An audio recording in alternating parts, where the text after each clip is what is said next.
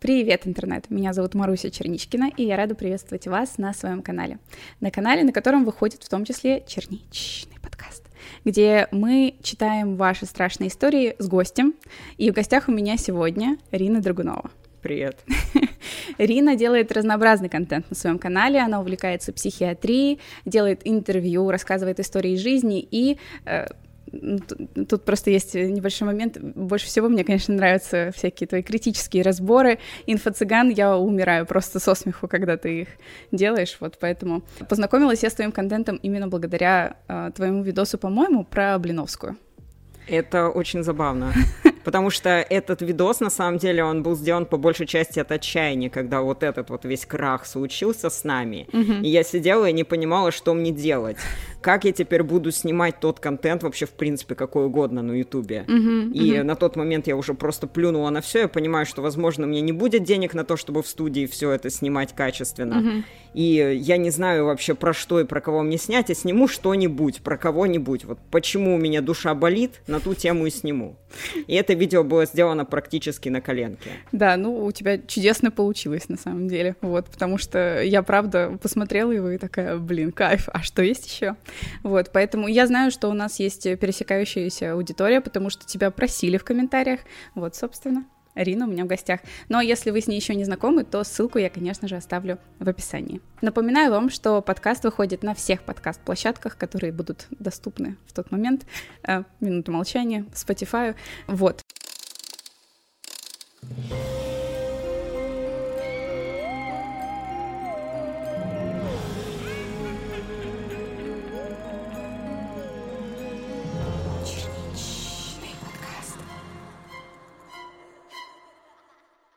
Привет, Маруся. Насколько правдивая история, не знаю, но меня она поразила на глубины души.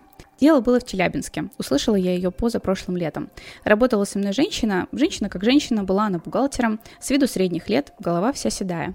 На одном из корпоративов я узнала, что она моя ровесница, ей чуть за 30. И я не могла в это поверить, так как выглядела она гораздо-гораздо старше. И вот ее история.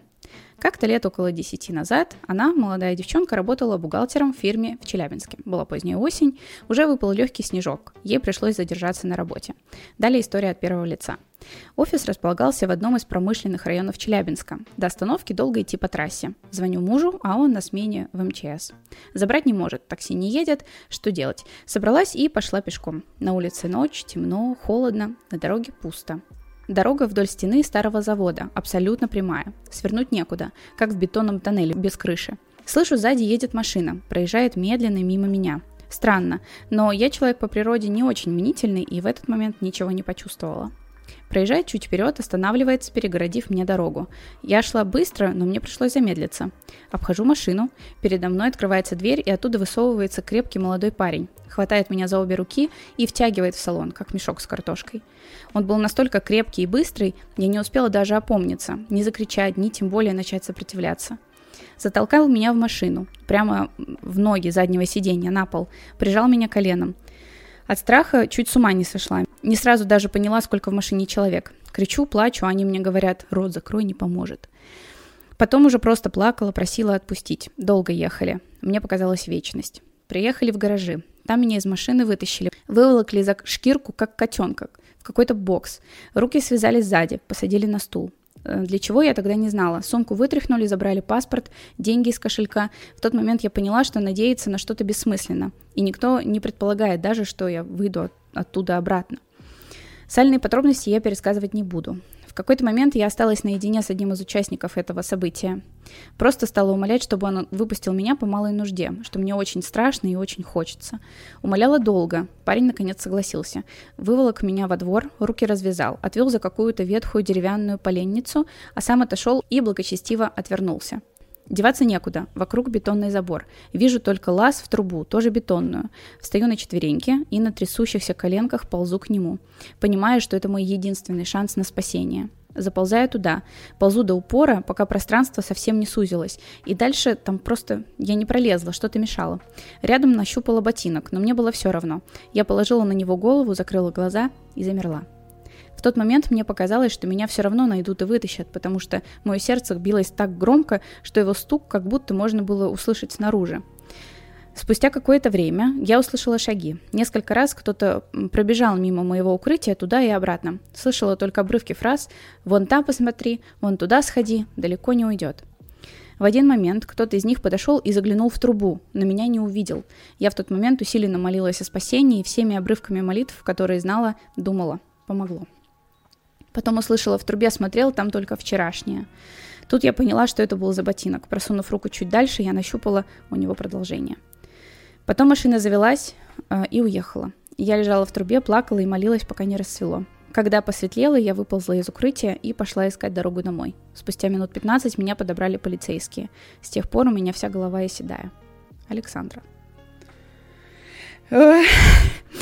Да, очень э, страшная история. На самом деле она так еще написана. Я прям как будто там находилась. Э, не знаю. Это просто звучит как готовый сюжет для какого-нибудь триллера. Да для литературы, для фильма. Угу. Это выглядит, как будто это было написано, как будто это было придумано. Да. Но когда обдумываешь, то понимаешь, что жизнь иногда преподносит такие сюжеты, которые выдумать невозможно. Невозможно. Угу. Которые выглядят так, как будто они созданы кем-то, но на самом деле это реальность, это с кем-то случилось. Да.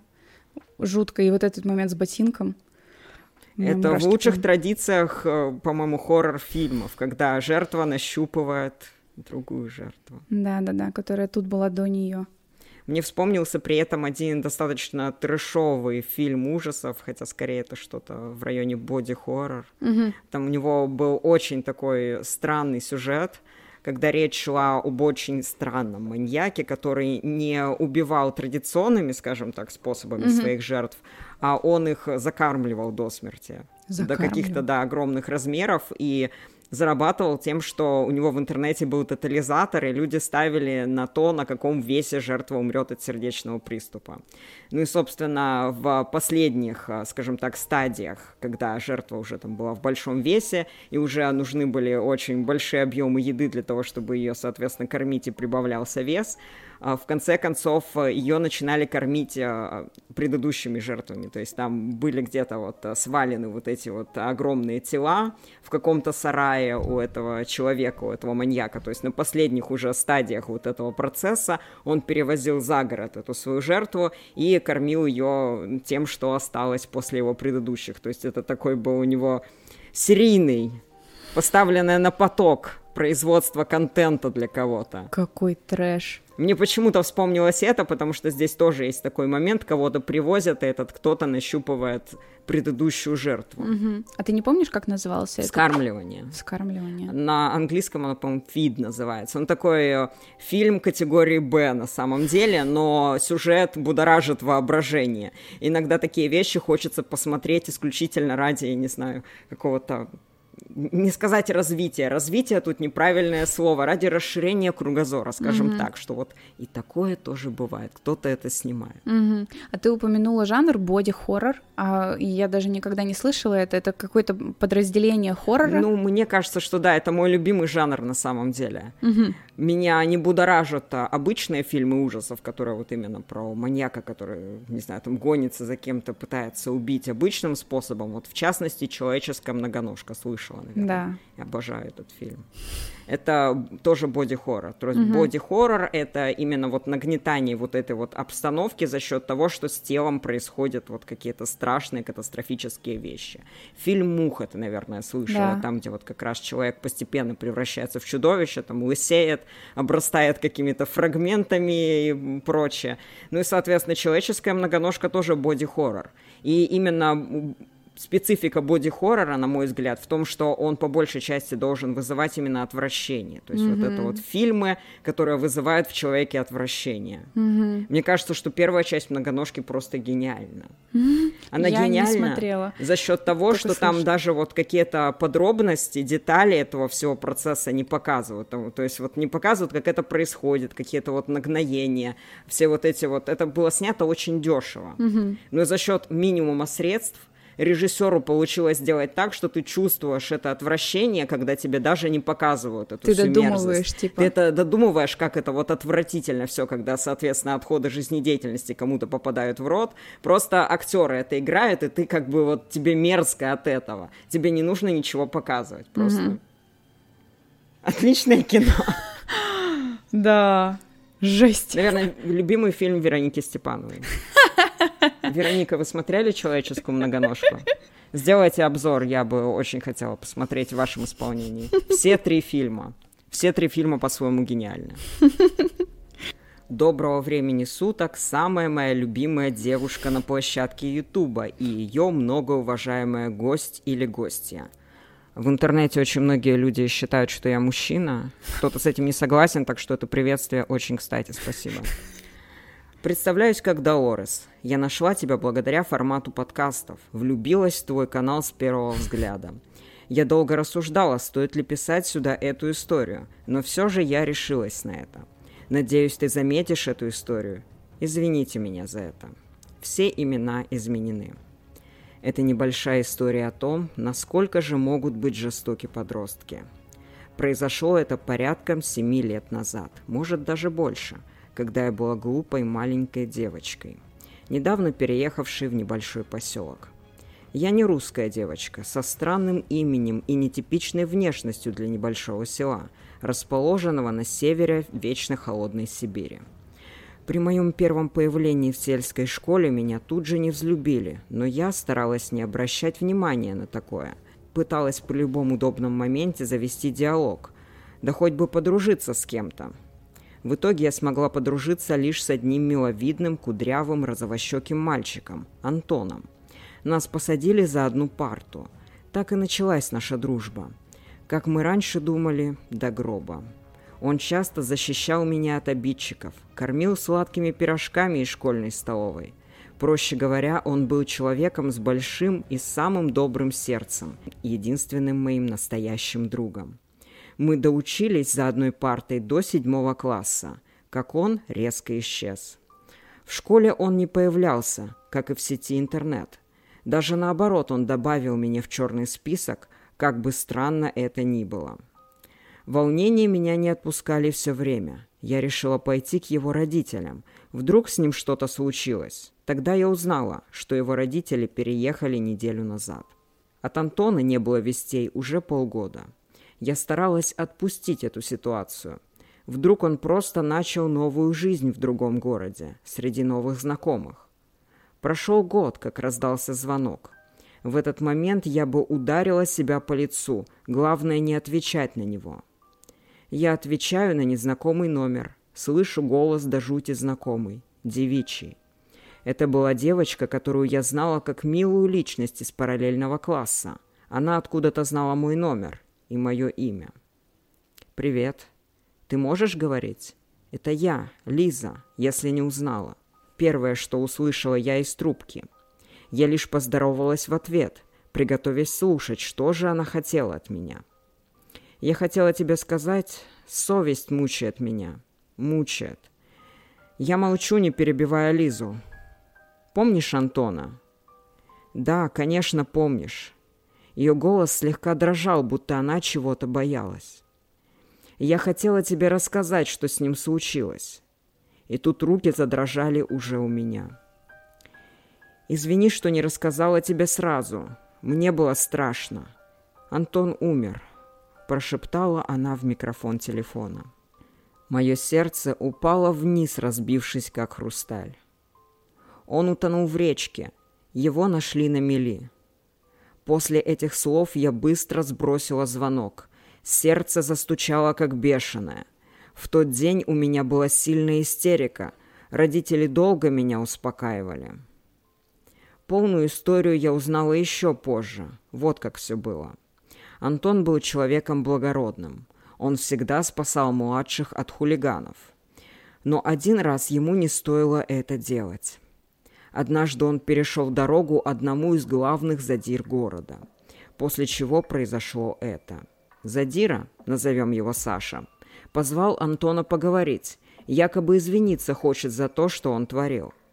Они пошли за школу, где уже ждали дружки Саши. Его избили за школой, затащив обманом за забор здания. Потом они потащили его на речку. Она была не так далеко от школы. Там они и добили его. Прыгали на его голове, пинали по спине, по животу, по лицу. Животные оставили его там, на бережке тихой речки, где через несколько часов Антон умер, пока его искали родители. Ведь он не пришел домой вовремя. Я долго не могла оправиться от этих подробностей.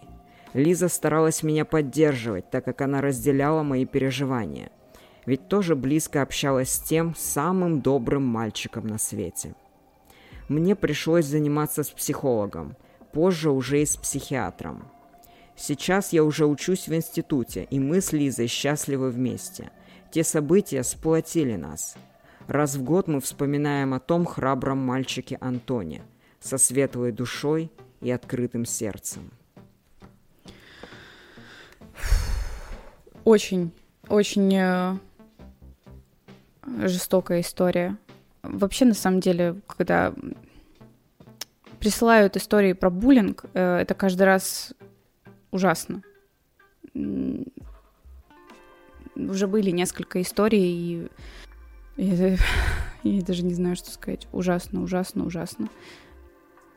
Это смесь просто чувств какая-то, и каждого человека на каждом этапе в этой истории ты ему сопереживаешь, потому что, например, когда думаешь об этой девочке, у которой не было друзей, не было близких, и вот так получается, что друг без объяснения каких-либо причин пропадает да. из ее жизни, тоже, я думаю, что был для нее тяжелый удар, учитывая, что больше никого у нее не было из друзей. Да, да. Очень хорошо, что девочки в результате э, нашли друг друга хоть что-то в этой истории, знаешь, хоть что-то хорошее. Потому что так вообще, конечно, очень-очень жуткая история. Мне кажется, что это на самом деле не редкость. Конечно, сложно говорить, что что-то хорошее здесь есть. Mm. Понятное дело, что лучше было бы, наверное, если бы они как-то познакомились другим способом. Конечно, конечно. Допустим, этот мальчик их познакомил, и они все вместе стали общаться. Mm-hmm. У меня, например, в жизни была похожая по фабуле история, когда какая-то трагическая случайность объединила меня, можно сказать, ну, не объединила, но познакомила с человеком, с которым мы сейчас немножко общаемся. Mm-hmm. У меня была подруга, с которой мы общались много-много лет, там, я не знаю, десятками лет исчисляется наше с ней общение, но так получилось в один момент, что она решила покончить жизнь самоубийством, я, собственно, об этом узнала, одна из первых, и одна из девочек, которая с ней общалась, ко мне обратилась для того, чтобы узнать, собственно, что с этой девочкой, что за странные какие-то сигналы, почему невозможно ей написать, что за какие-то обсуждения вокруг нее. Ну, я, собственно, ей все рассказала, и с этого началось э, наше общение, вот с такого вот трагического момента, но вот таким странным образом иногда объединяют людей трагедии. Да. Я, извини, если тебе вдруг пришлось пережить, э, я не знала, что у тебя тоже была такая история очень очень соболезную. Прости, я не знала, правда. Да нет, это, это в порядке. Это, конечно, это грустно, но вот жизнь иногда она складывается таким образом. Просто мне вспомнилось о том, что здесь тоже вот на почве такой трагической истории люди стали общаться. Mm-hmm. Как странно иногда события складываются. Да, да. Здорово, что они помнят про про Антона, как, они, как она его назвала. У нас как-то такие прям мрачно-мрачно сейчас все началось. Как-то хочется, не знаю, рассказать какую-нибудь веселую историю про буллинг. Э, но... А какая может быть веселая история про буллинг? Мне кажется, это не весело вообще. Ну, в принципе, я могу рассказать одну историю, которая, конечно, в моменте меня очень ранила, но потом в результате все хорошо закончилось. Э, была у меня подруга, с которой мы общались в школе, и она э, так получилось, что в старших классах начала курить. А у меня мама работала в школе и работает даже до сих пор. Так сложились обстоятельства, что она была дежурной по школе и, соответственно, как бы следила за порядком. И вот эта моя подруга, экс-подруга, э, покурила. И в школе у нас все следили очень за дисциплиной, и ее на этом поймали. Э, но не конкретно ее прям на месте преступления застали, а просто нашли там, типа, женские сигареты, пошли по старшим классам, э, типа, вычислили, короче, девочку, которая отпрашивалась с урока физкультуры, и поняли, что это, в общем, она. Но она решила, что поскольку моя мама была в этом э, замешана, а мы с ней в тот момент перестали уже общаться, она решила, что я ее спалила. Хотя меня даже в тот день в школе не было. И она очень хорошо дружила с мальчиками, которые были вот такие вот прям самые, что ни на есть, задиры в школе. и она на меня пожаловалась, ну и мне пришлось, так сказать, пережить некоторое дерьмо. В частности, например, э, как-то раз э, мне плюнули в спину.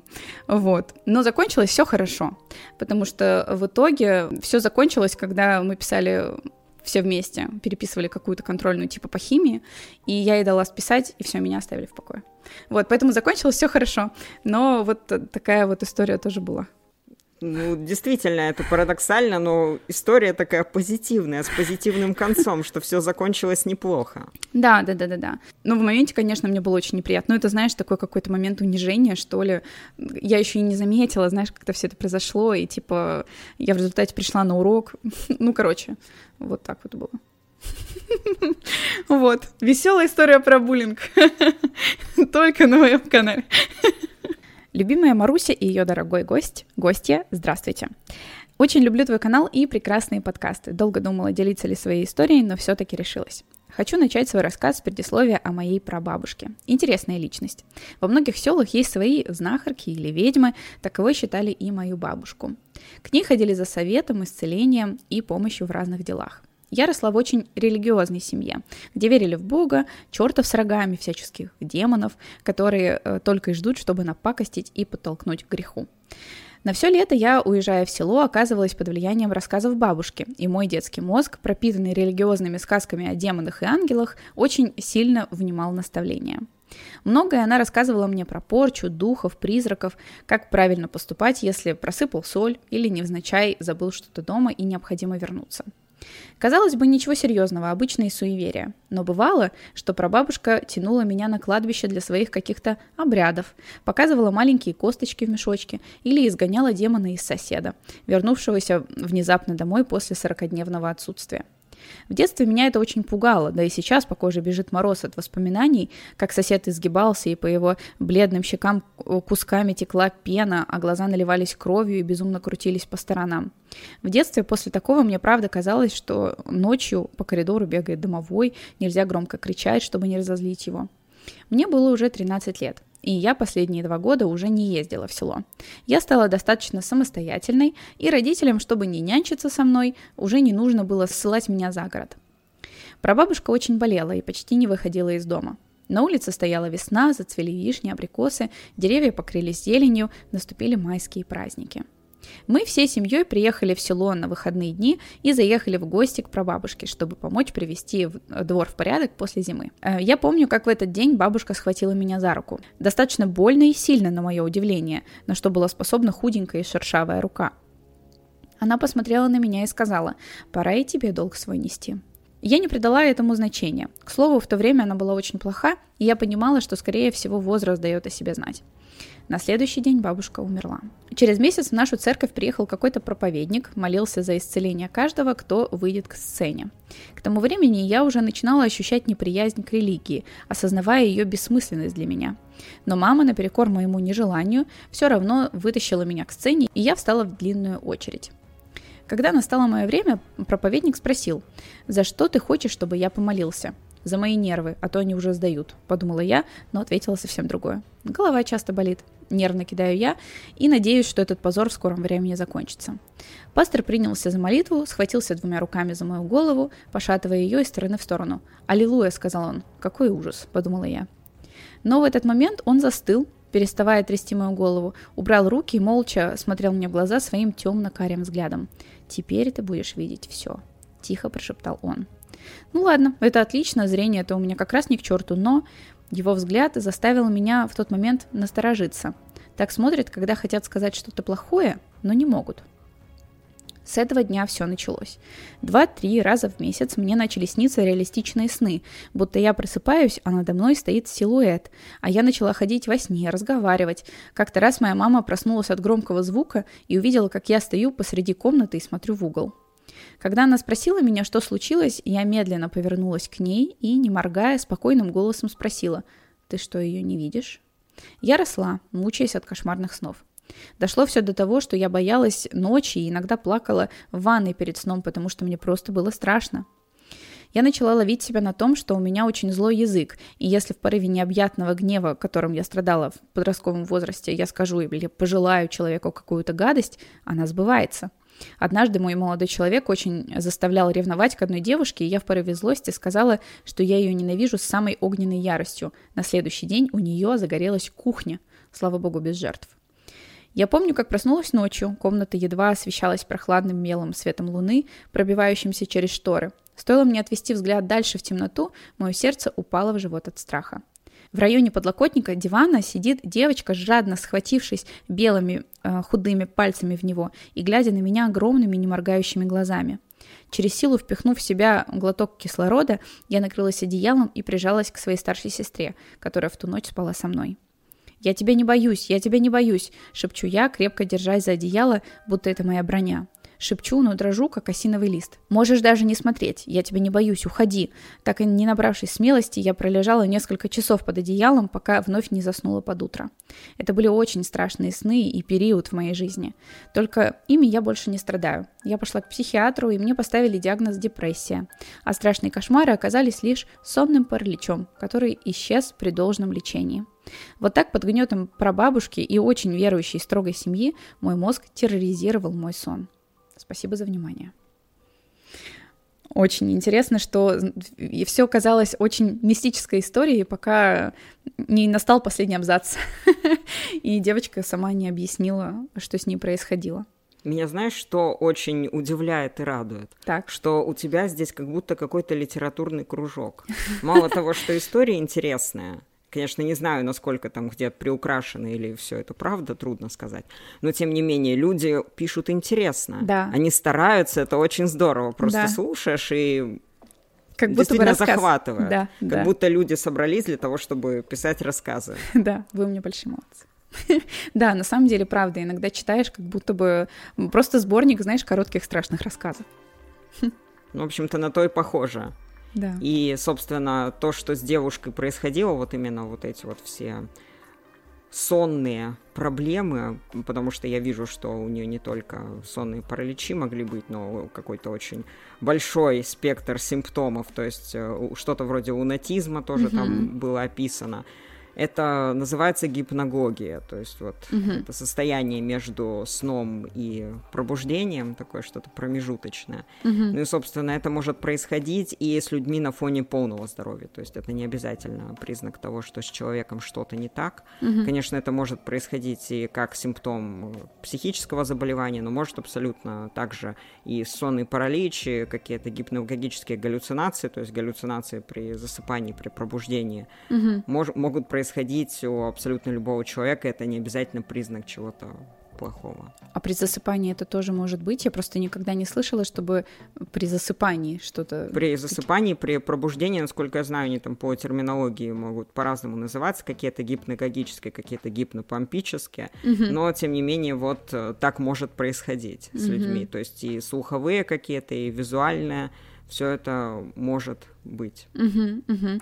А у тебя какие-то э, сонные параличи, э, какие-то такие галлюцинации при У меня, да, бывали сонные параличи, и был один, скажем так, отрезок жизни, когда это все происходило достаточно часто. Угу. Когда это в первый раз со мной случилось, когда впервые у меня был сонный паралич, мне, конечно, было очень страшно. Наверное, нужно пояснить зрителям вообще, угу. что такое сонный паралич, а то мы тут рассуждаем о чем-то и никому не рассказываем, что это. Угу. В общем, сонный паралич, многие знают про сомнамбулизм, то есть это угу. когда человек лунатик, ну, на бытовом уровне мы это так называем, то угу. есть снохождение, мозг у человека спит, а при этом тело у него остается в бодрствовании. Как у нас происходит механизм сна? У нас отключается, в особый режим переходит не только, ну, точнее, он не отключается, но в особый режим переходит мозг, и у тела тоже особый сонный режим. То есть mm-hmm. у нас парализуется особым образом наше тело. И, собственно, сомнологи, специали... специалисты по сну говорят, что на самом деле наш сон прерывистый. Mm-hmm. То есть вот этот вот э, период паралича, он может э, прерываться в процессе сна для того, чтобы человек как раз себе пролежни не належивал, чтобы он мог переворачиваться. Mm-hmm. Мы просто не замечаем, что сон прерывистый на самом деле. Так вот, это все нужно вот для чего вот это вот параличное время сна? Как раз-таки для того, чтобы мы не ходили, не слонялись, не подвергали себя опасности. Но бывает, собственно, состояние патологичное, как вот Снохождение, лунатизм, когда у человека мозг не проснулся, а тело уже проснулось, как-то не синхронизировалось все. Бывает и наоборот, угу. когда у человека мозг проснулся, а тела еще нет. И, и это... все еще находится в состоянии паралича. И угу. это сонный паралич, который может одарить человека целой кучей невероятных ощущений. Когда впервые это со мной было, собственно, я просыпаюсь, я вижу через полузакрытые веки, все, что вокруг меня окружает, так как это есть в реальной жизни. Я понимаю, что это не сон. Я могу обозревать комнату вокруг, но я понимаю, что я не могу двигаться. Вообще не могу. И у меня в ушах такой писк, как будто от э, во время профилактики, как это бывает, такой mm-hmm. вот раздражающий практически болезни, то есть вот это пищит в ушах ты вроде как все видишь, ты можешь думать, твой мозг функционирует, но ты как в тюрьме в этом теле, ты не понимаешь, почему ты посылаешь сигналы, как обычно, но они не отзываются в твоем теле. Ты не можешь не, не позвать на помощь по-нормальному, ты не можешь повернуться. Ну, точнее, что-то получалось, что-то выходило из, изо рта, но это были какие-то нечленораздельные звуки вроде а, что-то такое. То есть это было абсолютно жутко, когда это случилось в первый раз. Мне казалось вот это в этот момент паралича, что все, что это на совсем теперь, угу. что я теперь буду в какой-то коме находиться, что у меня паралич всего организма настал, что это теперь никогда не закончится. Но это прошло достаточно быстро. Угу. И после этого повторялись такие состояния еще несколько раз, и они в первые разы меня очень пугали, особенно когда я не понимала, что это такое. Угу. Информации в интернете на тот момент было меньше, это все было менее распространено. Видеоблоги еще не были особо популярны, никто не рассказывал об этом. И, соответственно, это очень пугало. Но когда я наткнулась на информацию об этом совершенно случайно, поняла, ага, вот это что такое, вот так это называется, я узнала, что это не опасно, угу. что это, в принципе, с любым здоровым человеком может произойти, например, на фоне какого-то истощения психического, на фоне усталости человек не очень хорошо синхронизируется. Ну и, соответственно, так может быть, и потом это скорее, происходя и далее начало вызывать раздражение, когда ты понимаешь, что это, у тебя уже есть способы из этого выйти. Если ты, например, сосредотачиваешься, ну, у меня так это uh-huh. работало, на том, чтобы пошевелить какой-то конечностью или uh-huh. хотя бы пальцем, то постепенно это начинает все работать. Сигналы проходят, ты просыпаешься уже полностью. И это начинает просто раздражать. Ты понимаешь, что ты в этот сонный паралич и думаешь, господи, опять. Сколько можно-то поспать нормально, дайте. У меня в таком же вайбе однажды был сонный паралич с галлюцинациями. То есть я просыпаюсь, опять понимаю, что это сонный паралич, потому что я не могу двигаться, и более того, помимо того, что существует на самом деле, я вижу какую-то личную деталь. Передо мной на, на столике, у меня такой столик рядом с кроватью стоял, ага.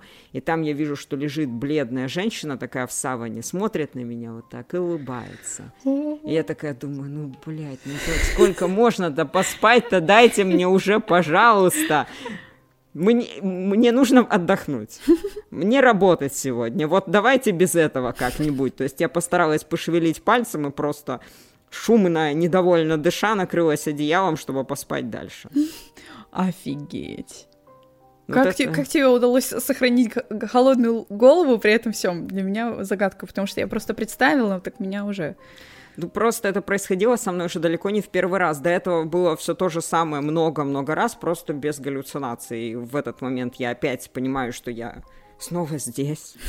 Снова, и снова здравствуйте, и снова сонный паралич. Я понимаю, ну, ну началось, прикольно. Ну тут еще, правда, вот с какими-то спецэффектами да. на этот раз. Небольшая перчинка в этот раз.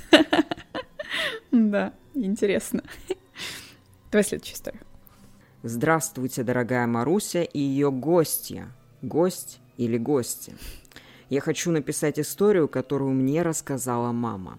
Ночь, зима, деревня.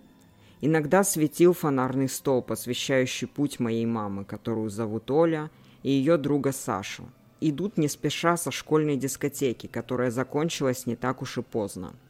Обсуждали они все, переходя железную дорогу – которая разделяла деревню на две части. Как раз на противоположной стороне, на самом отшибе, жила моя мама, которую уже привел Саша, и попрощался с ней. Следующий день. Деревня на ушах стоит. Саша пропал.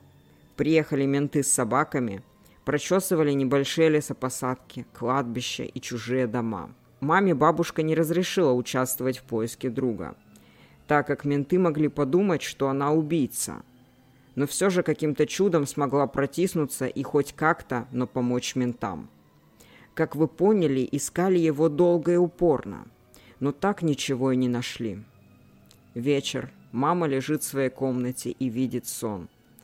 В деревне есть лесопосадка, где в самой глубине находится старый послевоенный дом. Где уже не то что жить нельзя, его надо бы снести. Проходя вглубь здания, где были разрушенные комнаты, Оля зашла в одну, в которой на самом матрасе лежал живой Саша.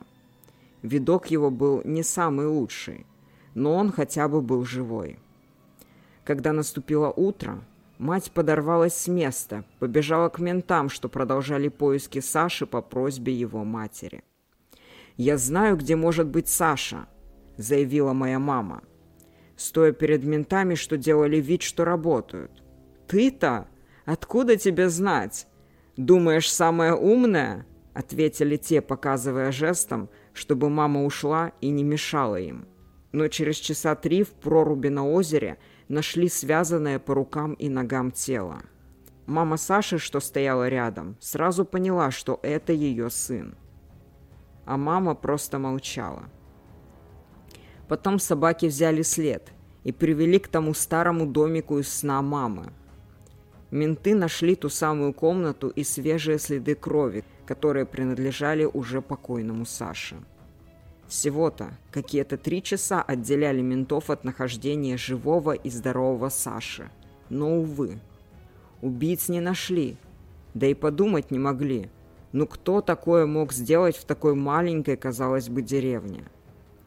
Спустя несколько лет мама, кроме этой истории, рассказала нам об еще одной ее суперспособности.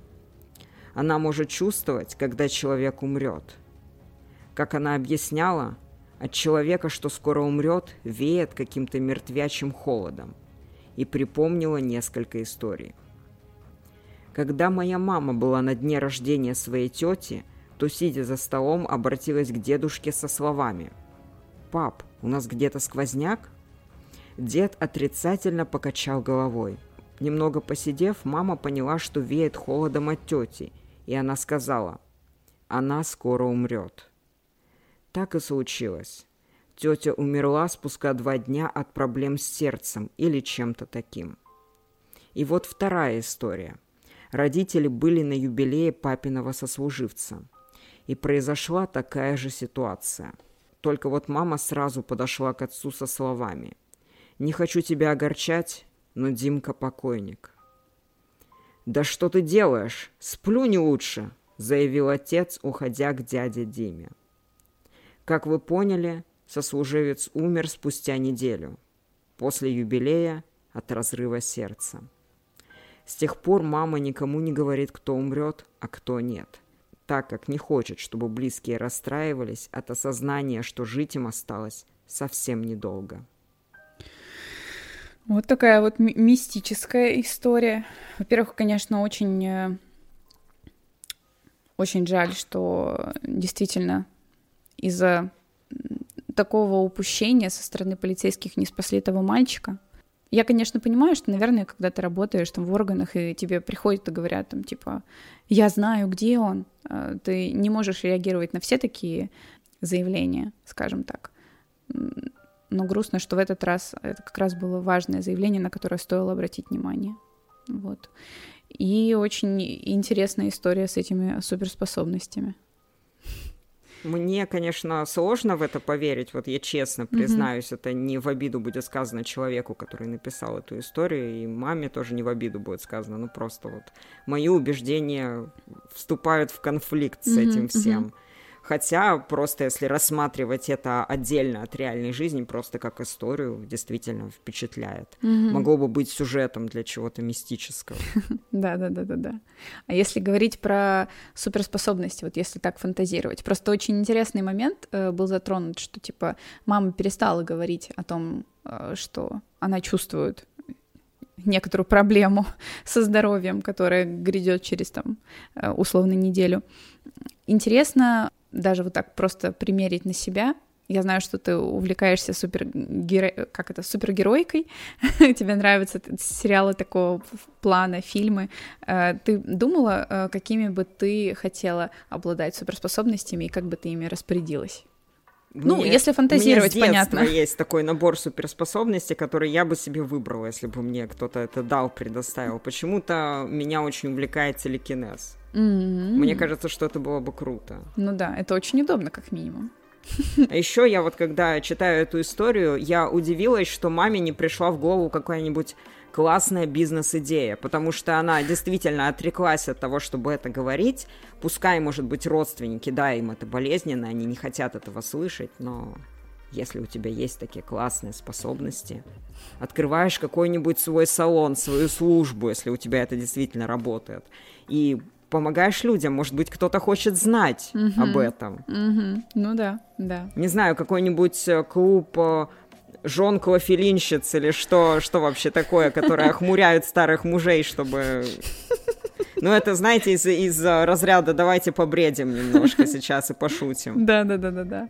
Интересно. Я, кстати, наверное, хотела бы э, управлять временем, потому что мне кажется, что это такая суперспособность, которая по факту ее есть огромное количество способов применения, то есть ты можешь отвечать правильно на все вопросы, потому что ты будешь знать там на какой вопрос какая будет следовать реакция, например. Но говорят, что есть же концепция мультивселенных, поэтому ты не знаешь, э, собственно, передвинувшись э, вперед и назад, ты попадешь по той же развилке да. или по другой. Да, ну если представить, что как бы типа это вот такой, знаешь, мы же фантазируем, представить, что нету таких последствий, э, то да, Э, потом, например, сидишь, не знаю, на какой-нибудь скучной лекции в универе, я всегда мечтала, типа, взять, перемотать вот этот вот момент и уже как бы перейти к обеду.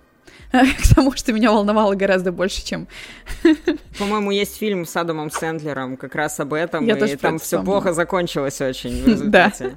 Да. да, ну мы же фантазируем, поэтому это как бы такая э, позитивная, пусть будет вселенная. Он слишком просто э, пренебрегал Короче, слишком много использовал эту функцию. Я бы, конечно, если бы, то я бы, конечно, конечно, гора- гораздо умнее была бы. Ну, вообще, да, функция полезная. Да, да. Или останавливать время. Например, если ты куда-то опаздываешь, останавливаешь время, доходишь до места встречи и снова включаешь время, и все, ты не опоздал. Мне кажется, это было в Футураме. Не там смотрела. было что-то такое, там был какой-то эпизод как раз-таки про остановку времени или что-то подобное. Добрый день, Маруся и ее гость, гостья. Это моя первая история, которую я хотела бы осветить. Итак, начнем. Был обычный день, и меня отправили в магазин. Находится он в центре, идти минут 20 от силы. Живу я на девятом этаже. Вызываю лифт, он останавливается на восьмом. Спускаюсь и вижу, что стоит э, обычный такой старенький дедушка лет 60-70. Пахло от него немного выпивкой, но выглядел безобидно. Я всегда ездила с соседями и не боялась никого и ничего. Но вот этот был не из нашего подъезда. Так вот, он сказал, что, мол, заблудился, зашел кому-то, а выйти не может. Внизу темно, нет света, не видит кнопку, которая открывает дверь из, из подъезда. И я, как добрая душа, решила помочь. Говорю, садитесь со мной в лифт, э, я все равно вниз еду, вам открою. Он заходит со мной в лифт, ничего не предвещало беды. И тут он начинает спрашивать, как тебя зовут, красавец? Классика. Я говорю, что неважно, я вам открою, и вы выйдете. Группить я не хотела. Дальше он сказал, дай мне свой номерок. Я ответила, нет, что вы, усмехнулась. Дальше он прижал меня к лифту, начал гладить по руке. Я испугалась, ноги как бетон, сказать ничего не могу. Испугалась. Потом он начал меня обнимать, трогать. Э, сказал, что если рыпаться не буду, все пройдет быстро. Я безумно испугалась, вижу, на его, э, в его штанах торчит нож раскладной.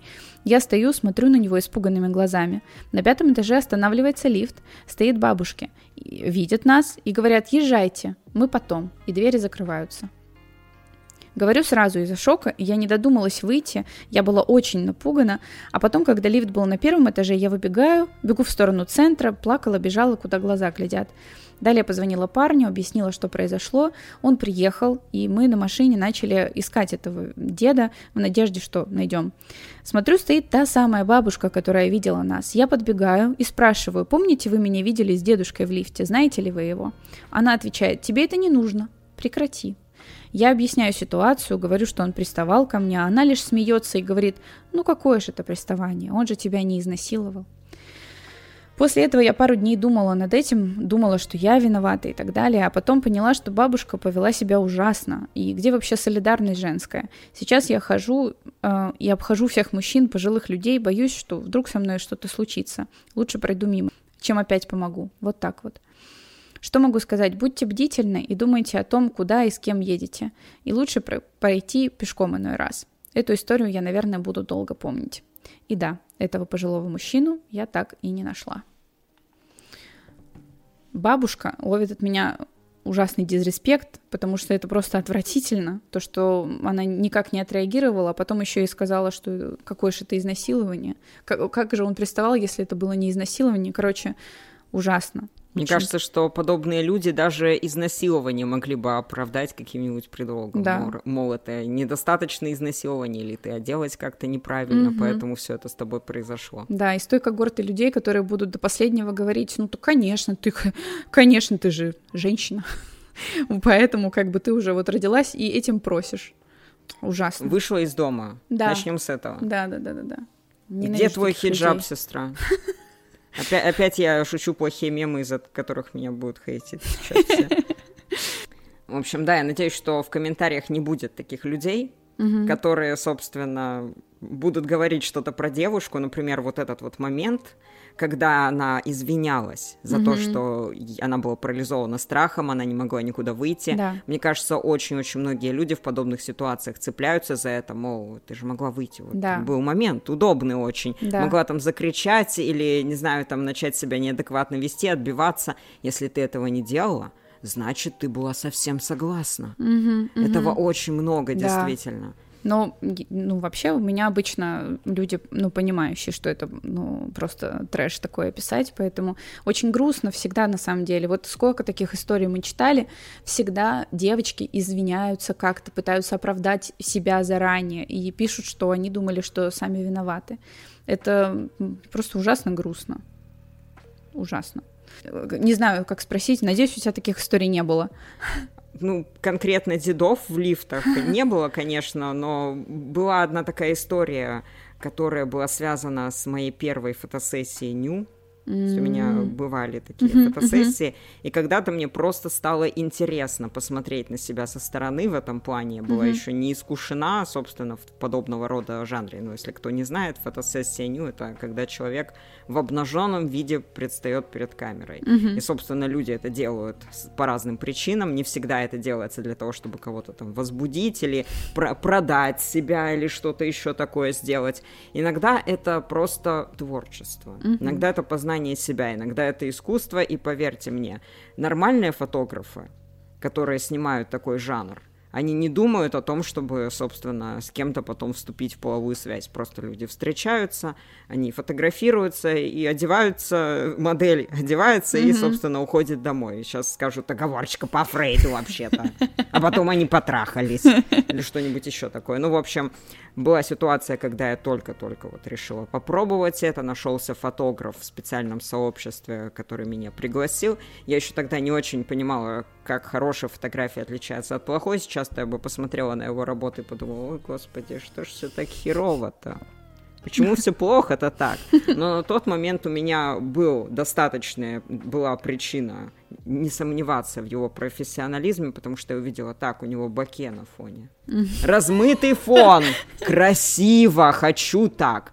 Ну, я, собственно, пришла к нему, у него домашняя студия, и ничего там совсем катастрофического не было в этом плане.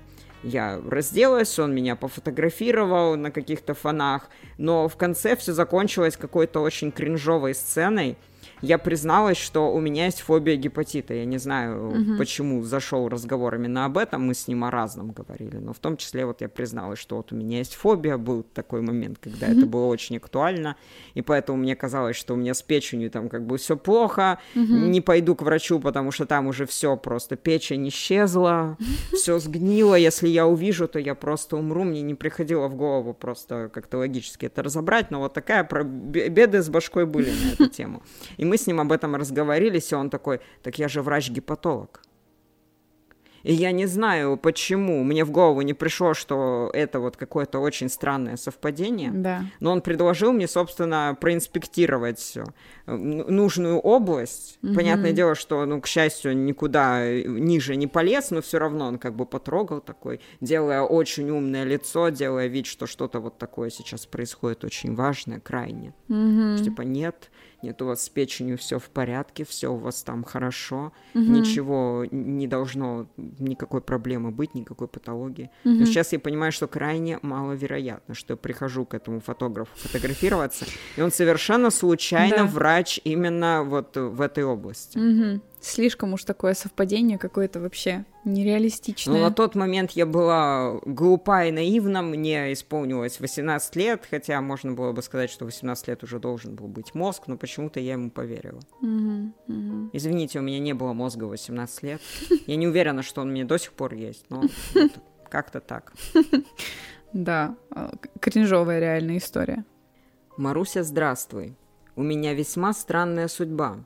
Со мной постоянно происходят максимально неординарные истории с переплетениями совпадений, неоднозначных фактов под флером какой-то таинственности, недосказанности.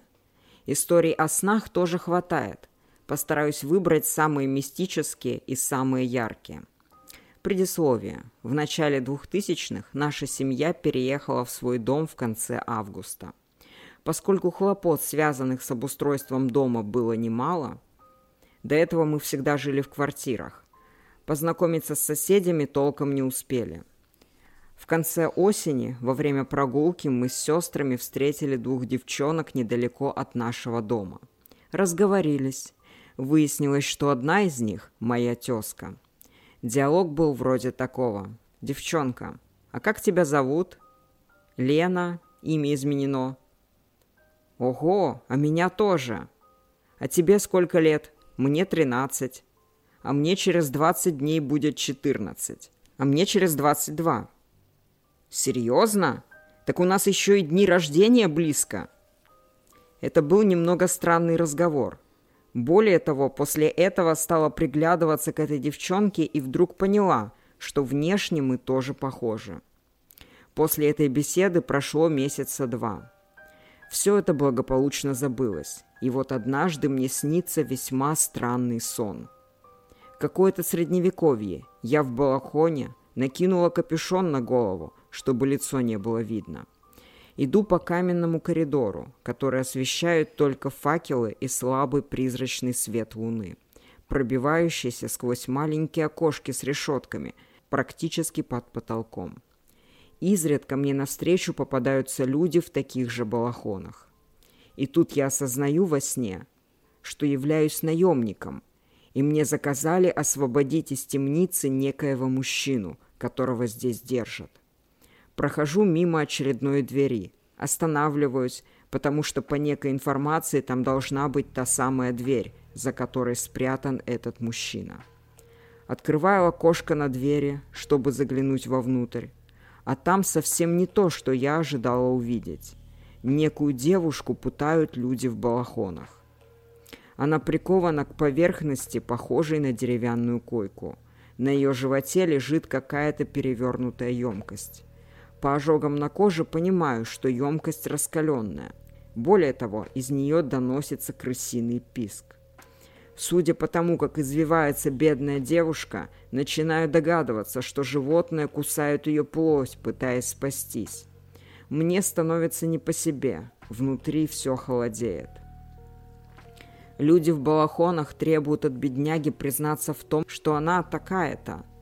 Называют мое имя. Родом оттуда-то. Называют мою деревушку. Такого-то года рождения. Девушка кричит от боли и пытается сказать им, что они ошиблись. Люди в балахонах, сложно после этого называть их людьми, игнорируют ее крики и продолжают пытки. И тут до меня доходит, что это девушка из моей деревушки, с которой мы очень похожи как внешне, так и именами, годом рождения. Меня начинает прямо во сне мутить от мысли о том, что нас с ней просто перепутали – Спустя несколько дней после этого жуткого сна узнаю, что та самая Лена, с которой познакомились, повесилась. Для ее семьи это было крайне неожиданно. Ведь она учила немецкий, копила деньги и буквально где-то через 2-3 месяца планировала уезжать учиться в Германию. Когда проходила мимо предполагаемого дома горюющей семьи, куда указывала при разговоре Лена, увидела петлю на дереве. После этого в школе и со школы старалась ходить другой дорогой. Жуть. Жест, жесткий такой сон. Э, и такой тоже очень образный. Ты рассказывала, что у тебя тоже бывают очень интересные образные сны. Наверное, тебе просто хочется разбавить вот этот да. вот градус жути, потому что, правда, вся история, она буквально пускает мороз по коже. Да. Это, правда, уже перестает казаться чем-то, что может произойти в реальности. Давайте фильм снимем на эту тему лучше. Пускай все это будет происходить в фильмах. Да, да, я согласна. Так вот, сны у меня бывают, как ты спросила, действительно, иногда очень странные, иногда ты просыпаешься просто и так, что это? Это что вообще такое? Мозг, что с тобой не так? Хотя я думаю, что для снов это нормально, там своя логика. Mm-hmm. Мне даже хотелось бы жанр такой сделать с пересказом снов. Mm-hmm у себя на канале. Не знаю, правда, насколько это будет интересно. Мне кажется, будет очень интересно, потому что я уже словила несколько спойлеров и послушала твои сны. Про рыб лучше или про Джона Сину? Какой сон смешнее? Я даже не знаю, мне кажется, что надо оба. Хорошо, давай расскажу оба сна. В общем, как-то раз приснилась мне такая вот волшебная космическая история. Люди прилетели на Луну для того, чтобы ее исследовать, и неожиданно обнаружили, что на Луне есть жизнь. Оказывается, там живут гигантские шмели. Шмели размером с человека. Разноцветные такие, пушистые, милые. Есть красные, зеленые, синие, желтые, в общем, всякие. А самое приятное, что они еще и дружелюбные. Не кусаются, не боятся людей. Можно подойти, можно потрогать. В общем, просто милота какая-то невозможная. И знаешь, что сделали эти люди? Когда столкнулись с таким фактом, что, что шмели дружелюбные, безобидные и так далее. Что? Они взяли и затрахали их всех до смерти. Но когда наваждение спало у этих ужасных насильников шмелей, они взглянули на апофеоз войны, посмотрели, им стало грустно просто. Вот как так случилось? Что с нами стало? Куда мы пришли и как мы дошли до этого вообще? Уничтожили экосистему нашего спутника, а ведь могли бы какие-то исследования сделать. Могли бы экземпляры себе забрать. Это же столько материала. Какие милые были животные. Мы все уничтожили но один из членов экспедиции все-таки сказал, что есть просвет какой-то у нас здесь, потому что он узнал, что на другой стороне Луны есть гигантские рыбы. То есть все-таки что-то еще осталось. Мы еще не совсем загубили всю экосистему. И знаешь, что они сделали сразу после того, как бросились на другую сторону Луны, прилетели туда? Они взяли и затрахали до смерти всех рыб. На этом закончился сон. Вот такой вот сон мне приснился. Я не знаю вот это к чему. Это к дождю, наверное. Может быть, это, может быть, это перед четвергом снилось, потому что ведь говорят, что четверг рыбный день, может быть, вот как раз-таки тебе предстоит поесть рыбы завтра. То есть трактовка такая? Я не знаю, просто это, это было очень странно. Просто просыпаешься и думаешь, да, окей. Но все-таки сон, в котором мне приснился секс с Моргенштерном, он был страшнее. Вот это был реальный боди-хоррор, это было просто ужасно. Ой. Очень смешно. Это при том, что я сексуал. Я не знаю, почему мне это снится. Интересно. Что-то, наверное, подсознание хочет тебе сказать. Здравствуй, Маша. Здравствуй, гость. Это история о том, как в течение двух лет я была жертвой абьюза и о том, как потихоньку сходила с ума. Меня зовут Настя. Сейчас мне 27. Прошло 6 лет, но у меня еще случаются рецидивы депрессии. На данный момент у меня ремиссия. Периодически мне приходится прибегать к помощи антидепрессантов, но я все же с уверенностью могу назвать себя сильным человеком. Знакомство с, назовем его Ромой, произошло, когда мне было 17-18 лет. Я с неделю как вышла из психиатрической больницы, пролежав в ней три месяца после длительной депрессии и попытки суицида. Мое детство пришлось на годы после распада СССР, и, как у многих моих сверстников, состояние в стране повлияло на мою семью, а в частности, на моего отца – После моего рождения он стал сильно пить. Он уходил в запой, бил маму. Помню, как мне было лет пять, и я увидела, как папа повалил маму на кровать и начал ее душить. Я громко плакала, била его своими маленькими кулачками, но что маленький ребенок мог сделать? Мама, задыхаясь, еле слышно, смогла прохрипеть только «беги за соседом», что я и сделала. Все обошлось, но я все еще помню, как все свое детство, моменты папиных запоев я проводила, притаившись за дверями родительской комнаты, прислушиваясь и выжидая, молясь, чтобы он не начал бить маму снова. Думаю, это послужило началом моего депрессивного пути и пути становления жертвой. Сами понимаете, что после всего пары месяцев в больнице и медикаментозного лечения состояние, копившееся годами, так быстро не проходит. Поэтому на момент нашего знакомства с Ромой я была очень уязвима, не уверена в себе, нуждалась в сильном плече и защите. Идеальная жертва. Нас познакомил мой бывший молодой человек, назовем его Кирилл. Ты же хотела попробовать секс втроем? У меня есть замечательный друг, он не против. Встретимся с ним. Я согласилась. Саморазрушение – наше все. Так я тогда чувствовала. Мы встретились у Ромы на квартире, выпивали, болтали, после чего мне предложили принять какой-то наркотик. Это был мой первый и последний опыт. Сочетание алкоголя, сильнодействующих антидепрессантов и предложенного мне нечто вылилось в то, что я обнаружила себя прибитой к полу, а надо мной по обе стороны нависали беспокойные лица этих двоих – в глазах двоилась, троилась, я леденела, кожей я ничего не чувствовала. Думаю, режь меня ножом, я бы не почувствовала ничего. Голоса ребят доносились откуда-то сзади, хотя я видела, что они сидят на коленях передо мной. Рома ничего не принимал, так как э, на тот момент он был помощником адвоката, а их проверяли на вещества. Кирилл же принял предложение Ромы, как и я. И вот я лежу в панике, вижу по левую сторону уверенное и спокойное лицо Ромы, а справа тупое ухмыляющееся лицо Кирилла. Тогда Рома показался мне рыцарем, защитником, чуть ли не нимб над его головой висел. Рома сказал мне, что меня нужно отвезти в душ, и мне станет легче. Они помогли мне встать, повели в ванную. Забираясь в нее, я краем глаза увидела свое отражение в зеркале бледная, губы синие, соски синие. В тот момент я думала, что до утра не доживу. Рома включил ледяной душ и сказал Кириллу делать мне крепкий сладкий чай. Спустя какое-то время, на тот момент оно для меня тянулось и летело одновременно, мне все-таки стало лучше. К слову, секс все-таки случился, после чего мы с Ромой всю ночь проговорили. Я влюбилась. Спустя неделю мы начали встречаться. Это было страстное и безумно романтичное начало романа. Он дарил мне цветы, белые розы. Это были наши цветы ухаживал, всячески показывал себя сильным и заботливым. Он заставил меня поверить в то, что с ним я буду как за каменной стеной. Но постепенно он стал показывать свое истинное лицо – лицо зверя и садиста. Он ловко манипулировал мнениями людей. Ничто не могло сказать про него ничего плохого. Его считали замечательным человеком.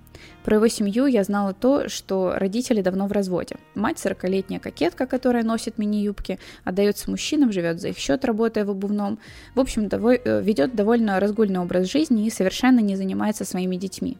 Помимо 24-летнего Рома, у нее была 14-летняя дочь, чьи увлечения, РПП и поведение явно указывало на абсолютное отсутствие в ее жизни кого-либо из родителей и интереса к ней. Отец из маленького поселка под Москвой. Он пробился наверх, работая в полиции, и на тот момент зарабатывал, давая советы важным и влиятельным людям. Это цитата. Хрен пойми, что это означает. Имея деньги и высокий статус, он являлся примером для подражания для Ромы авторитетом. Он воспитывал своего сына в строгости, часто унижал, говорил «ты не мужик» и так далее, а тот, в свою очередь, безуспешно пытался добиться признания и любви своего отца. Еще Рома рассказывал, что в университете у него была девушка. Они часто ссорились, и на следующий день после очередной ссоры ему сообщили, что у нее случился сердечный приступ. Она умерла прямо на паре в университете. Это событие наверняка также повлияло на становление личности и пристрастий Ромы. Вскоре после начала наших отношений Рома стал работать в полиции. Помню, с какой гордостью он возил меня на своем белом солярисе по району, показывая территорию, лежащую под его ведомством. Будто он Муфаса, показывающий мне свои владения. Нет, он не Муфаса, он Шрам. Все началось с банального. Однажды я вышла из души и увидела, что он читает мои переписки в ВК. Тогда он первый раз устроил мне разнос. Кто этот мужик, какого хера он тебе пишет и так далее. Тогда он пригрозил, что он подкинет э, ему что-нибудь в машину или устроит так, чтобы у него забрали документы, если я не перестану с ним общаться. Так постепенно я разорвала все контакты со своими друзьями и семьей. Рома стал центром моей вселенной. Я не смогу описать даже половины тех ужасов, которые он творил. Дозированно он выдавал себя настоящего. Как-то раз он рассказал глубокую, трагичную, по его мнению, историю о том, как он, защищая поздней ночью девушку от насильника, зарезал его, после чего благородно отдал ей свой свитер и довел до дома. А спустя пару месяцев они случайно встретились на улице. Она пристально, долго и с грустью смотрела на меня. Она узнала меня защитник хренов, простите. Велика вероятность, что он эту историю придумал, но я не удивлюсь, если он действительно убил человека. Чтобы не писать банальных, он орал на меня за невытертую пылинку на полке, за неприготовленный э, по причине болезни ужин, за высказывание моего мнения и несогласие с ним, за разговоры с другими мужчинами, я расскажу кое-что пострашнее. Его рассказы о службе в полиции – это отдельный топик. Работая в патруле в ДПС, они останавливали пьяных людей и обносили их машины – так у нас появился PlayStation. Как-то прибитым к берегу водоема они обнаружили труп мужчины, и дабы не словить висяк, они оттолкали его палкой на другую сторону водоема, на территорию под началом другого участка. Они крышевали притоны с девушками с низкой социальной ответственностью и пользовались их услугами. Он конфисковывал и подкидывал наркотики молодым парням. Конфискованные он приносил домой и употреблял. А накопилось у него немало – Ящичек, в котором он все это хранил, пропах насквозь. Он занимался чернокопательством. Был насквозь патриотом. За Русь, славян и Арию. Любил говорить он. Против группы Ария ничего не имею, они классные. И как-то со своим другом зимой они уехали то ли на рыбалку, то ли на раскопки, то ли еще куда-то. И вернулся со словами «Мы вскрыли какой-то летний домик на отшибе леса и кое-что интересное нашли». Так у нас появился пылесос и проволочная газонокосилка. Я, конечно, не одобряла к тому моменту уже ничего из того, что он делал. Я чувствовала перед ним страх, а главное жалость. Я его жалела. Он казался мне жертвой детства, такой же жертвой, как и я. Я хотела его спасти. Думала, кто же о нем позаботится, если не я? Кто еще сможет его принять настоящего? Отношения наши были банальными для таких семей. Он меня унижал, обзывал. В один из дней он предложил мне снова заняться сексом втроем с его другом детства. Мы приехали в Лугу, все произошло, и спустя пару часов, когда мы остались наедине, он пришел в ярость, назвал меня шлюхой, говорил, что я его предала. Во мне тогда боролись чувство вины и адекватность. Адекватность проигрывала, как на протяжении всех двух лет наших отношений. В копилочку его страстей для полного образа добавлю его отношения с животными. У меня была крыска, звали Мистер. Вскоре после у нее обнаружились две опухоли, и она умерла. К сожалению, это типичная причина смертей у крысок. А у него были белые лабораторные мышки. Одна из мышек должна была вот-вот родить.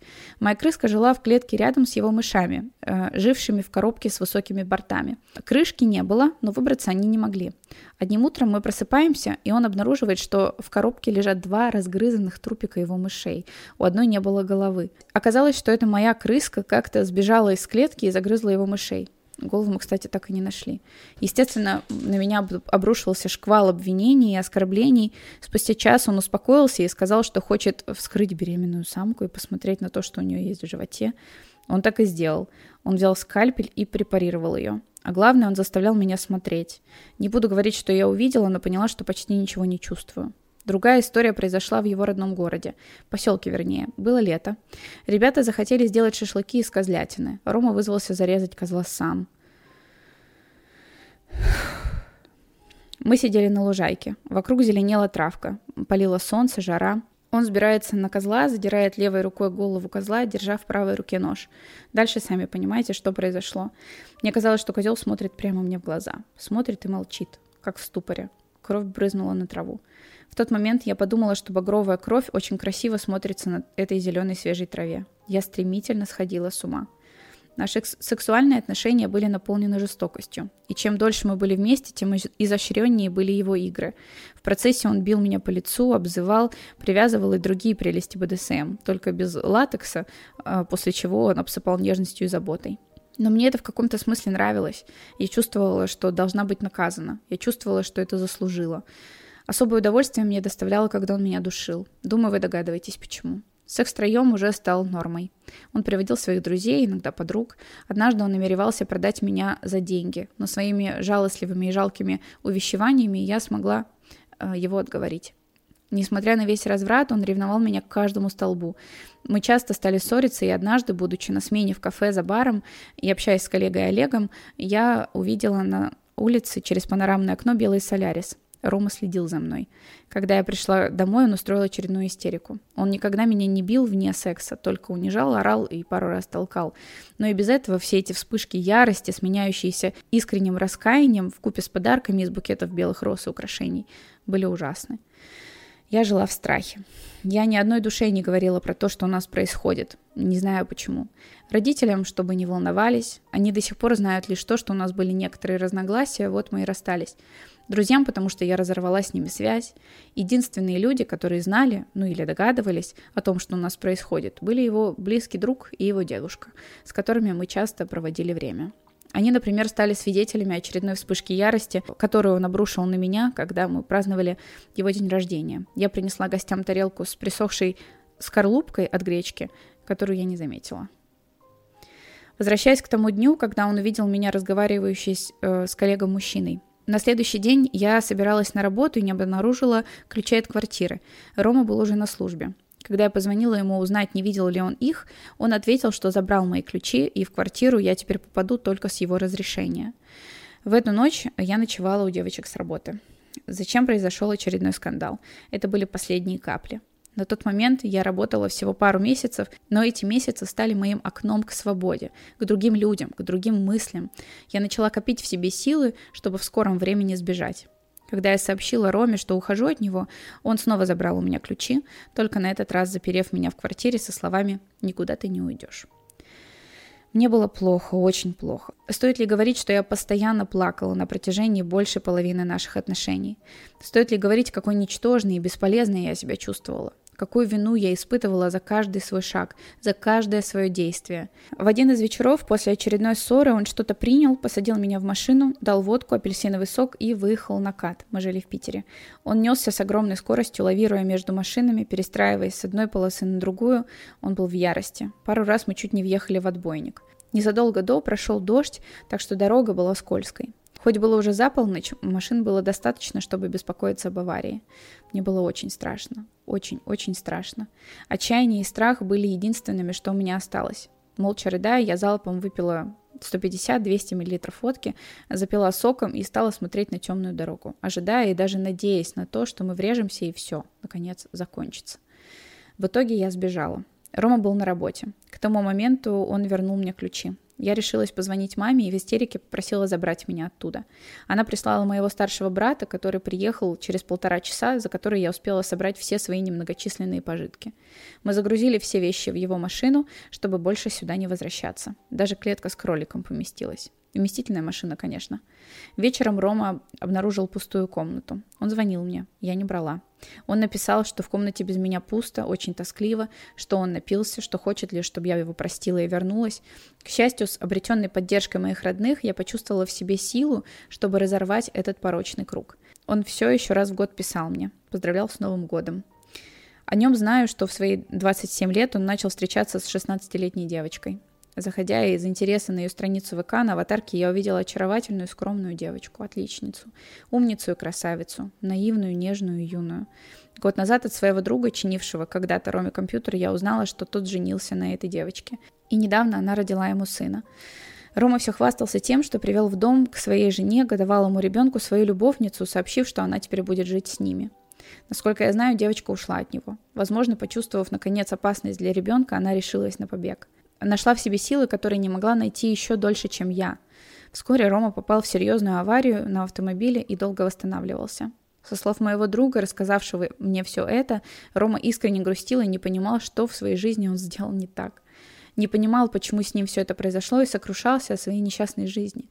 Все, на что я надеюсь, так это на то, что у этой девочки и ее малыша все будет в порядке, и что она никогда не попадет в такую ситуацию, и никто не попадет.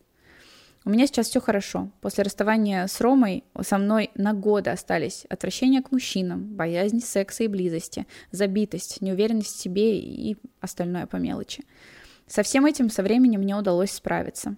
Совсем кроме чувства вины. Легкий флер вины за все, что я делаю.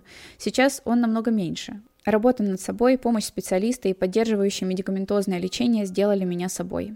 Помогли стать собой снова. Я увереннее в себе, чем э, большинство моих знакомых. Мои шутки чернее дегтя. Я не жду ничего. Я понимаю, что может произойти все, что угодно, и нельзя предугадать, что именно, когда именно и почему. Я готова ко всему и не готова ни к чему. По крайней мере, я не стремлюсь к этому. У меня неплохо получается. Помимо периодических приступов неглубокой депрессии, я могу сказать, что в моей жизни все хорошо. Спустя пару отношений я нашла мужчину, с которым мне спокойно, который принимает меня такой, какая я есть, который относится ко мне как к человеку, который любит и ценит меня. Мы смело говорим о будущем, о детях, и мне не страшно. К счастью, мало кто в наше время, услышав подобную историю абьюзивных отношений, которых, к сожалению, немало, скажет что-то типа «сама виновата», «ну видишь же, что он тиран, просто уйди от него». К сожалению, далеко не все девушки э, способны уйти из таких отношений. Ведь если не почуял опасности на берегу, солнечный пляж, по которому ты идешь в надежде на счастливое будущее, внезапно может превратиться в зыбучие пески. Эти девочки, девушки, женщины боятся рассказать о своей ситуации кому-то из-за страха, что их осудят или из страха перед тираном, или они просто настолько увязли в этих отношениях, что считают такое отношение к себе нормой или даже рутиной. А иногда даже из страха, что им укажут на то, что они видят, они не хотят это признавать. Я думаю, вы заметили, что я сама немного поехала кукухой, будучи в этих отношениях. Сейчас я смотрю на себя тогдашнюю и ужасаюсь. Эмоции и чувства в какие-то моменты как будто атрофировались, не давая мне страдать еще сильнее. Мне жалко ту девочку, которой я была, которая не смогла помочь себе сама и которой не мог помочь никто. Мне жалко всех других девушек, прошедших или проходящих через этот ад. Когда всего, чего мы хотим, это понимание, любви и поддержки. Спасибо, что дочитали до конца. Мне стало легче, когда я впервые за 6 лет э, наконец перенесла большинство самых травмирующих моментов этого опыта в письменный вид, структурировав свои мысли, роящиеся в моей голове как пчелы за все эти годы. А все благодаря, Маша, вашему подкасту. Я захотела поделиться своей историей. Посмотрев весь плейлист истории от подписчиков за раз, я вскочила и начала писать. Писала несколько часов и не останавливалась до сих пор. Все как на духу. Спасибо за все, что вы делаете. Для нас ваша работа много значит. Спасибо и счастья вам, всем вашим подписчикам. Я обычно выбираю истории гораздо короче, но эту историю я прям почувствовала какую-то, не знаю, почти физическую необходимость прочитать, потому что это как будто бы какая-то исповедь. И так хочется просто вот девочку обнять. Мне кажется, что эта история — это такая наглядная демонстрация того, почему поговорка «не стоит выносить ссор из избы» из избы — это очень плохая поговорка. Да. Выносите ссор из избы, иначе вся ваша изба будет засрана. Да. Просто это нужно делать, и понятное дело, что когда социум человека сжимается до вот одного этого единственного человека-тирана, он начинает синхронизировать как-то свой взгляд на реальность с этим тираном. У mm-hmm. него действительно начинает искажаться восприятие, ему начинает казаться, что то, что происходит, нормально. Потому что он другую информацию ниоткуда получить не может. Он получает только информацию о том, что вот, собственно, это все происходит с тобой, потому что это твоя вина. Ты виновата, ты не так сварила гречку, не так сказала, не так подышала. Собственно, именно поэтому не нужно думать о том, что твоя история не стоит того, чтобы ей поделиться. Да, да, это правда. Так здорово, что девочка э, устроилась на работу, и это было каким-то таким толчком. Действительно, как будто она просто вырвалась из этого порочного круга, начала общаться с другими людьми и понимать, что это ненормально, потому что когда ты находишься, ну, можно сказать, под колпаком этих отношений, ты, конечно, уже перестаешь отличать э, нормального от ненормального, от, ну, вообще ты перестаешь просто, мне кажется, критически мыслить. Тебе просто кажется, что все, что происходит, это в норме вещей.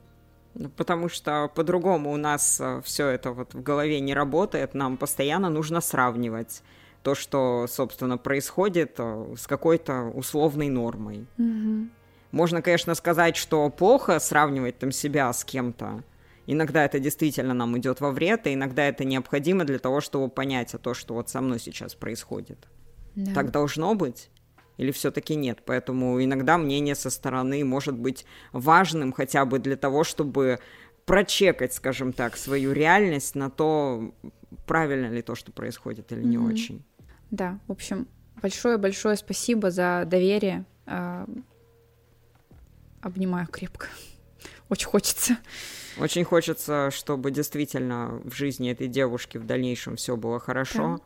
Чтобы больше она никогда не сталкивалась ни с чем ужасным. Привет, Маруся, и привет гостю. Я недавно подписана на канал, но с удовольствием слушаю каждое видео. Подумала, что мой рассказ будет вам интересен для подкаста.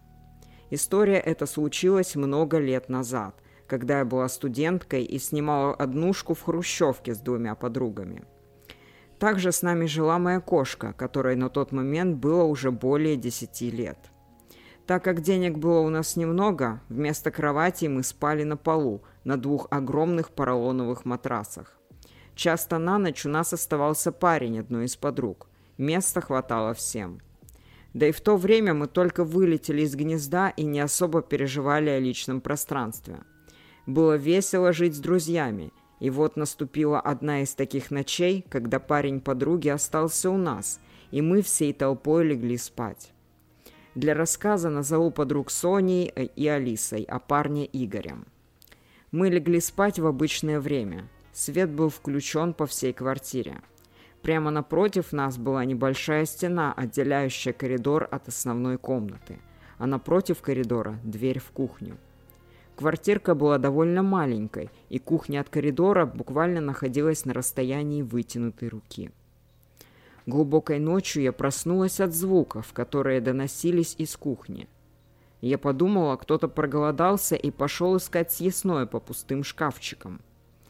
Именно таким был звук, будто кто-то открывает и закрывает дверцы кухонных шкафов. В полудреме я села и посмотрела в сторону друзей. С выпученными от ужаса глазами, лежа на своем месте, на меня смотрела Соня. За ней я увидела два больших бугорка, накрытых одеялом. Это были Алиса и Игорь. Все мои друзья были на своем месте. Кто-то другой открывал шкафы на нашей кухне. У меня моментально выступили слезы. Такой всегда была моя реакция на дикий страх. Звук перемещался по кухне. Мы молча боялись пошевелиться, слушали, как падали на пол кружки и столовые приборы – как кто-то стучал по полу каким-то предметом. Дверь была открыта, но в кромешной темноте не было видно даже силуэта. Через несколько минут проснулась Алиса. Грохот, который ее разбудил, можно было сравнить с ураганом на нашей кухне. Все стучало, падало, казалось, что все шкафы повалились на пол. Все затихло. Я тихонечко стала звать свою кошку, которая, скорее всего, спряталась где-то от страха. Мы будили Игоря, так как он был единственным мужчиной в нашей компании. К тому же скептиком до мозга костей. Игорь не хотел просыпаться, но мы растолкали его. Он сел, и мы попросили его прислушаться. И тут у меня буквально волосы встали дыбом. Этот кто-то теперь был в коридоре, но мы не видели и не слышали перемещений из кухни. Шевельнулись пуховики на вешалке, Обувь упала с обувной полки. У зеркала на тумбочке стоял мой тональный крем в стеклянной баночке, и я слышала, как он поднимается и опускается обратно на тумбочку. К этому моменту Игорь уже окончательно проснулся и поднялся с матраса, чтобы посмотреть, что происходит. Алиса, его девушка, хвостиком пошла за ним. Медленно они приблизились к коридору и включили свет – я уже зажалась в угол и пыталась взять себя в руки. Через мгновение Игорь возвращался в комнату, а в руках у него моя кошка. А у кошки что-то с головой. В панике я кричу «О боже! Что они сделали с моей кошкой?» После мы смеялись над этим. Кто они? Почему это было первым, что пришло мне в голову? Включается свет, и я вижу свою кошку с консервной банки от кошачьего корма, надетой на голову. Пока мы спали, она залезла в мусорное ведро и решила вылезать остатки корма из банки. И весь грохот, все звуки, которые мы слышали, были ее попытками снять эту банку. И самое удивительное в этой истории – это то, на что способно воображение в таких ситуациях. Мы были уверены, что кто-то открывает и закрывает кухонные шкафы. Мы почти слышали шаги. Я была уверена, что мой тональный крем стучал по тумбочке. Все закончилось хорошо. С кошкой все было в порядке. Она прожила со мной еще около восьми лет после этого. А мусорный пакет с того дня мы стали завязывать. Спасибо и огромных успехов в развитии канала. Надеюсь, что нынешняя ситуация нанесет как можно меньше ущерба вашему делу. Держу кулачки вместе со всеми. Фух, хочется сказать после этой истории. Сла... Ну да. А то уж я начала думать, что на твоем канале исключительно какие-то страшные, леденящие душу истории, от которых просто мурашки ползут по всему телу. Да, да, конечно, таких очень много, но мне нравится разбавлять это еще и такими историями. Хорошо, что они тоже есть так сказать, да. с хэппи-эндом. Вот. Очень поучительная, на самом деле, история, что действительно тебе порой воображение нарисует уже такие картинки, что ты уже сам в них поверишь, видишь, уже какие-то они появились. Что там подразумевалось под этими? Я они... думаю, что эволюционные биологи могли бы найти этому объяснения. Угу. Я, конечно, дилетант, но тем не менее слушаю иногда лекции. Не воспринимайте это всерьез, как вот что-то. Сейчас я тут вышла, ученый, печеный, сейчас вам рассказала, как все есть. Но тем не менее, могли бы дать такое объяснение, почему, в принципе, люди чаще всего подвержены, ну, бывают люди, которые подвержены каким-то негативным мыслям, тревоге и так далее. Почему мы так активно хватаемся за негативные сценарии? Угу. Потому что это могло быть выгодно с точки зрения выживания. Потому что лучше подумать о том, что крадется хищник и убежать, чем перевернуться на другой бок и подумать, да ладно, это просто ветер, там куст шуршит, это ну, ерунда, что, собственно, mm-hmm. бухтеть-то, буду спать дальше. Соответственно, возможно, люди, которые были склонны к таким паническим мыслям, они как-то легче выживали, и это да. могло закрепиться mm-hmm. на таком уровне. Ну да, да, кстати. Я с этой стороны тоже не думала. Знаешь, у меня бабушка, она такая воцерковленная, и она мне всегда говорила, береженного Бог бережет. Собственно, тоже в этом есть э, какой-то мозг бережет. Да, точно, так сказать, раунд. Поэтому, собственно, иногда, когда я размышляю о том, что тревожности, там, склонность к тревожности, склонность к каким-то вот паническим, катастрофическим настроениям, это так плохо, это однозначно проигрыш в генетической войне и все такое, потом приходит в голову такая мысль а может быть, это выигрыш в генетической войне. Да, да, это да. же, наверное, не просто так может существовать. Может быть, наоборот, вот мы все панические, тревожные люди в правильный момент. Мы убежим от опасности, а остальные все останутся прозябать. Да-да-да. Раунд, не тревожники. А у тебя так на скидку есть какие-нибудь истории, которые ты тоже там, не знаю, испугалась, нарисовала себе что-то супер страшное, оказалось, что этому есть какое-то абсолютно, там, не знаю, смешное, рациональное объяснение. Ну так, может, что-то в голову пришло. Я думаю, что такие истории есть, но на вскидку мне вот не приходит в голову именно такое, чтобы я вот надумала себе что-то вот такое чудовищное, угу. а в итоге все оказалось не так страшно. Ну, разве что какие-то истории, которые были связаны с моими многочисленными тревогами по поводу здоровья. Вот, собственно, мы угу. заговорили про тревоги, про какие-то страхи и паники, угу. что мне бывает такое, как-то вот моча в голову ударит или еще что-нибудь, и я понимаю, что вот у меня рак мозга без причин. Ага. У меня не болит голова. Ага. Мне не кажется, что там не, не мутнеет зрение, там угу. ничего не происходит. Просто вот приходит момент и так думаю. Рак мозга. Жуть. И иногда такие мысли, ну, точнее, бывают такие ситуации, когда я не могу просто жить с этим нормально. Я однажды на почве этого сходила и сделала МРТ головы, хотя это очень дорогая, в общем-то, mm-hmm. процедура, дорогое развлечение, но мне показалось, что будет так мне спокойнее, пойду-ка я сделаю МРТ головы, а вдруг там что-нибудь не так. Mm-hmm. Или сидишь, внезапно сидишь, сидишь вечерочком перед компьютером, что-то делаешь, и вдруг мне кажется, у меня спит. Или там ВИЧ. Нет, он спит. Вряд ли прям так сразу там явные какие-то э, внешние признаки начинают проявляться, но ВИЧ у меня. Ну вот просто так. Почему бы и нет? Мне нужно пойти сдать кровь, но я не могу сдать кровь прямо сейчас, потому что вечер уже, лаборатория не работает. Поэтому я буду сидеть и вибрировать вот так вот. Ага. до утра, потому что у, у меня же ВИЧ, мне нужно пойти и провериться. Для таких, как я, должны быть круглосуточные лаборатории, чтобы прибежать туда и сдать анализы поскорее.